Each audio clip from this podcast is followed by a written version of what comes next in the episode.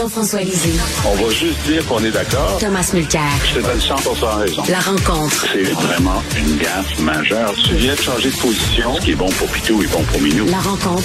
Lisée. Mulcair. Alors, euh, bonjour messieurs, Jean-François Lisée. La question que je me posais tantôt, c'est où Gabriel Nadeau-Dubois achète son pote? Parce que lui est convaincu que Québec solidaire, il faut qu'il se prépare pour prendre le pouvoir aux prochaines élections. Jean-François, qu'est-ce que tu en penses?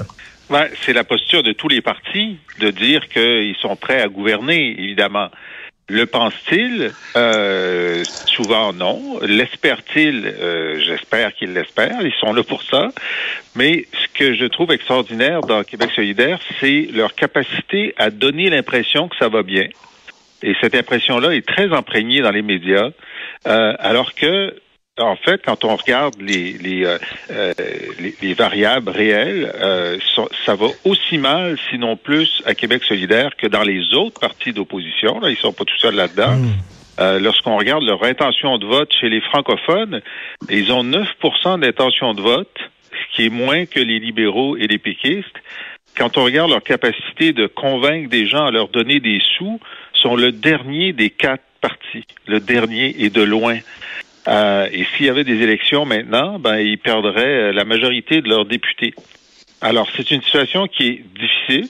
Euh, il faut le hmm. savoir, mais euh, donc il, ça doit être euh, une des raisons pour lesquelles ils se recentrent et ils se rendent compte que ben, le message ne passe pas. Le message de toutes les oppositions ne passe pas en ce moment à cause de la dominance de la CAQ. Mais donc, euh, ils ont travaillé fort en fin de semaine, comme tu l'as très bien dit, pour essayer d'être euh, d'être plus recentré. Alors, est-ce que lorsqu'on part de la gauche puis qu'on va au centre, ben, on tourne un petit peu à droite. Tu sais, le gars, il a raison de dire, moi, quand j'ai fondé le parti Québec solidaire, c'était un parti ouvertement anticapitaliste. Maintenant, ce n'est plus un parti anticapitaliste. C'est quand même un grand changement. C'est un peu comme quand euh, un certain Tom Mulcair avait convaincu son grand parti, le NPD, de ne plus se dire socialiste. C'est ça qui se passe. Mais je vais l'entendre, Tom, là-dessus, justement. Ben justement, j'ai suivi ça avec beaucoup d'intérêt en fin de semaine. En fait, il faut reconnaître une chose. Gabriel Nadeau-Dubois, c'est un fichu bon tribun et politicien. Oui, c'est un recentrage qui ressemble à s'y méprendre à ce que j'ai dû faire au NPD parce que tu as des ailes dans ces partis-là qui sont là depuis tellement longtemps. Le but dans la vie, ils arrivent avec leurs cinq gallons d'essence pour se mettre les cheveux en feu euh, devant les microphones et pour dire la même chose qu'ils ont dit depuis 1972.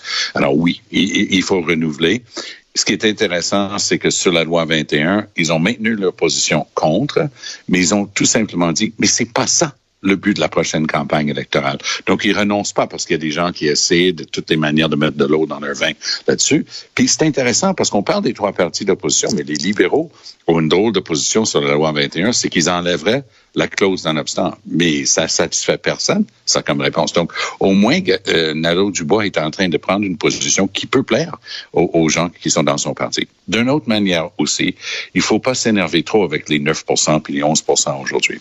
Il va avoir une coalition, une co l'opposition va se coaliser autour d'un ou l'autre parti.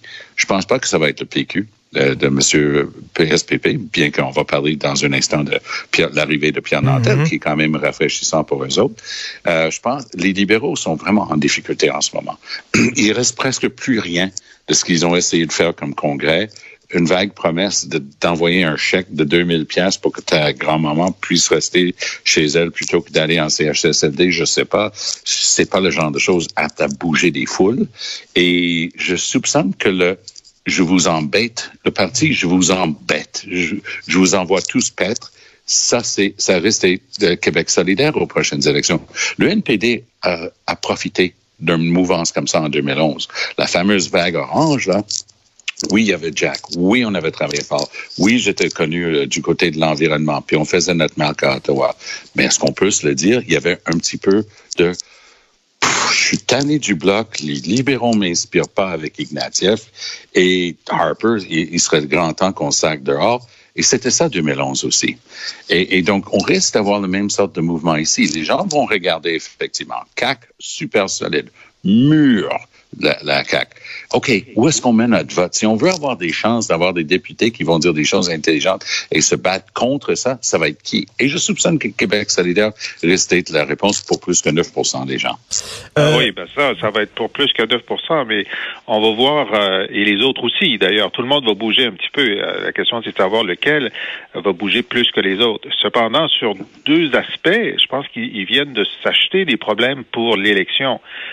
Probablement que, évidemment, le QS ne veut pas que la loi sur la laïcité soit un enjeu de l'élection, c'est clair que pour la CAC et, pour le PQ, on va dire, ben écoutez, euh, cette loi, euh, cette interdiction des signes religieux est extrêmement populaire chez les Québécois. C'est appliqué maintenant depuis trois ans, puis il n'y a pas eu de catastrophe. Il y a une certaine normalisation de la chose. Alors les libéraux veulent revenir en arrière, c'est-à-dire l'exposer aux tribunaux, et les tribunaux vont l'invalider. Euh, les solidaires veulent veulent l'enlever la loi complètement. Et là, une question à laquelle ils n'ont pas répondu, c'est que dans leur nouvelle loi, parce que euh, Nadeau Dubois dit qu'il va y avoir une nouvelle loi sur la laïcité, est-ce que vous allez interdire le, le, le voile intégral pour les fonctionnaires et les gens qui viennent prendre des services? Ils n'ont jamais répondu à cette question-là parce qu'ils sont divisés là-dessus. Alors, ils peuvent passer plusieurs mauvaises journées de campagne sur ce sujet-là, évidemment, leur corps défendant. Et leur décision de réduire de 55% les GES en huit ans, et ça, c'est énorme. Ça, il va falloir qu'ils expliquent comment, parce qu'il faudrait retirer toutes les voitures et fermer l'agriculture. Alors, je suppose que c'est pas ça leur programme, mais il va falloir qu'ils nous disent, s'ils disent qu'ils sont prêts à gouverner, il va falloir qu'ils nous disent ben, comment ils vont réaliser oui, Tom, euh, Tom, trop, c'est comme passé. Là, à un moment donné, là, ils veulent devenir un parti réaliste, je comprends, mais là, ces, ces cibles-là sont totalement irréalistes.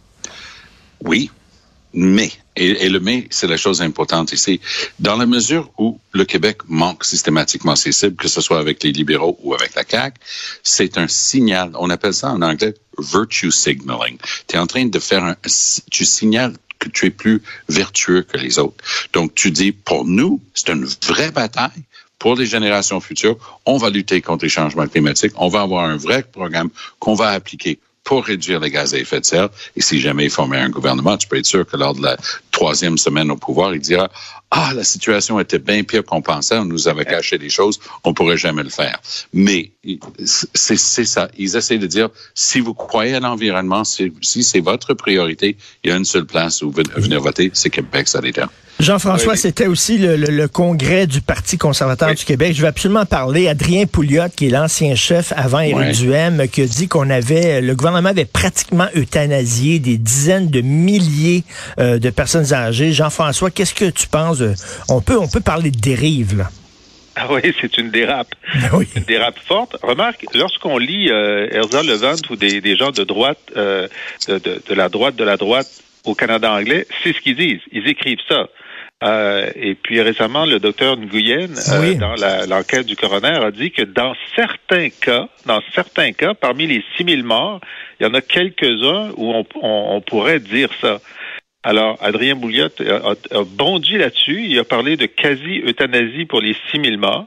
Et heureusement que Éric Duhem, qui d'habitude est celui qui met le feu, là, il est arrivé avec son camion de pompiers pour dire un instant, alors que euh, son congrès était là pour dire essentiellement, puis c'est ça qui est extraordinaire comme, euh, comme victoire pour Éric Duhem, c'est que jamais auparavant, les médias ne couvraient les congrès du Parti conservateur du Québec Là, il est couvert. Et donc, ben il y a une importance euh, réitérée de mois en mois des actions de la présence d'Éric Duhem. Et lui est en progression. Il est en progression à partir de 1,5. Il a pris son parti à 1,5 dans, dans, les intentions de vote. Il l'a monté à 8% Dans la région de Québec, c'est à 20% C'est une progression qui est très, très remarquable. Et au Québec, à 20 on commence à gagner des sièges. Le calcul est aussi simple que ça. J'ai eu l'occasion de rencontrer euh, Pouliot une fois avec hmm. euh, un collègue journaliste. J'ai pris un repas avec. C'est un gars intéressant, un ben gars intelligent. Et ce qui est intéressant aussi pour le public, de mettre le cercle autour de la tâche, c'est sûr que le mot employé est beaucoup trop fort. Mais je me souviendrai toujours d'une conférence de presse, Richard, où M. Legault montrait, ben, on était en plein milieu de la pandémie, puis on avait déjà des milliers de morts en CHSLD. Il dit, oui, mais si vous regardez au jour le jour le nombre de décès en dehors des CHSLD, 8, 10, 12 à l'époque, il dit, on n'est pas si pire. Là, je, me suis tapé le front avec la paume de ma main en me disant, un instant, il vient de dire, oubliez tous les vieux qui viennent de mourir. Là, si on regarde tout le reste, c'est pas si pire. Et c'est cette désinvolture, ce manque d'empathie et de compassion pour ce qui est en train de se passer qui m'a toujours marqué. Est-ce que c'est de l'euthanasie? Peut-être Nguyen a raison. Il y aura un ou deux cas où ça peut ressembler à ça. D'une manière générale, non, le mot est inapproprié. Mais ça ramène quand même le fait Hmm. qu'au Canada, dans tout le Canada, c'est le Québec qui a le pire bilan pour l'ensemble de, de la pandémie. Et, et rapidement, je vais vous entendre sur Pierre Nantel qui va se présenter pour le PQ, euh, Marie-Victorin. Euh, Jean-François, est-ce que, euh, parce qu'il était au NPD, il était au Parti vert, c'est des partis fédéralistes, et là, soudainement, il a vu la lumière, il est devenu souverainiste? Oui, tout le monde a toujours su, et puis je pense que l'ancien chef du NPD était au courant que Pierre Dantel était un souverainiste. Oui, oui, il était au courant. il, il- il le cachait assez mal, mais euh, mais donc effectivement d'avoir un ancien euh, député élu et réélu du NPD qui, est- qui a un ancrage local euh, considérable, on- il avait même envisagé de se présenter à la mairie, il a bien fait de pas y aller. Oui, oui. Euh, et, euh, et donc, oui, euh, quand euh, euh, Saint-Pierre Plamondon disait qu'il y avait un candidat vedette à présenter localement, il avait raison. Et je pense Ben que oui. c'est une, bonne chose. Là, on, on comprend mieux pourquoi PSPP s'est pas présenté parce qu'il avait vraiment une solution de rechange intéressante. Et maintenant, euh, et Pierre Nantel est sur la glace. La, la, la partielle peut commencer. Et Thomas? Ah, ben, c'était très intéressant. Puis en plus, Pierre s'est présenté pour le Parti vert aussi, il ne faut pas l'oublier. Mais c'est un gars avec qui j'ai pu travailler à, à la suite de notre vie politique à la Joute, à, à TVA LCN. Et je t'avoue que c'est un gars très vite. Il était à Cube Radio pendant une couple d'années. Mhm. Il est très vite sur ses patins. C'est un gars affable, énormément de contacts dans le milieu culturel et de la musique en particulier. Et faut pas oublier que le calcul dans une élection partielle est complètement différent. Dans une partielle, 25 à 30% de participation au vote. La personne, puis il va avoir quatre partis en liste. Le Québec solidaire va avoir un vrai candidat. Le Parti québécois a Pierre Nantel. Ça, la CAQ a déjà dit que c'était peut-être une des personnes pressenties qui était responsable au sein du parti. Et les libéraux vont être là aussi. Je pense que les libéraux risquent de finir quatrième, ce qui va être une catastrophe pour Mme Anglade. Passons. Pour ce qui est de Nantel, s'il réussit à aller chercher 7 ou 8 des élus inscrits sur la liste, il gagne. Et il y a un noyau dur, puis n'oublie pas, la raison pour laquelle il y a de l'espoir, c'est que ce comté-là, malgré la vague énorme pour la CAQ, a été voté, a, a voté Parti québécois. Donc, Nantel a des vraies chances. Si PSPP veut sauver, au moins jusqu'aux élections, sauver son leadership, ça passe par l'élection de Nantel. Ben, c'est ça, il faut, il faut le rappeler aussi que c'était le comté de, de Bernard Drinville. Donc, euh, ça va être intéressant. C'est quelqu'un qui est très, très près du milieu culturel aussi. Donc, euh, Exact. merci, messieurs. On se reparle Salut. demain. Comment, Jean-François? À demain. Bye bye. Bye.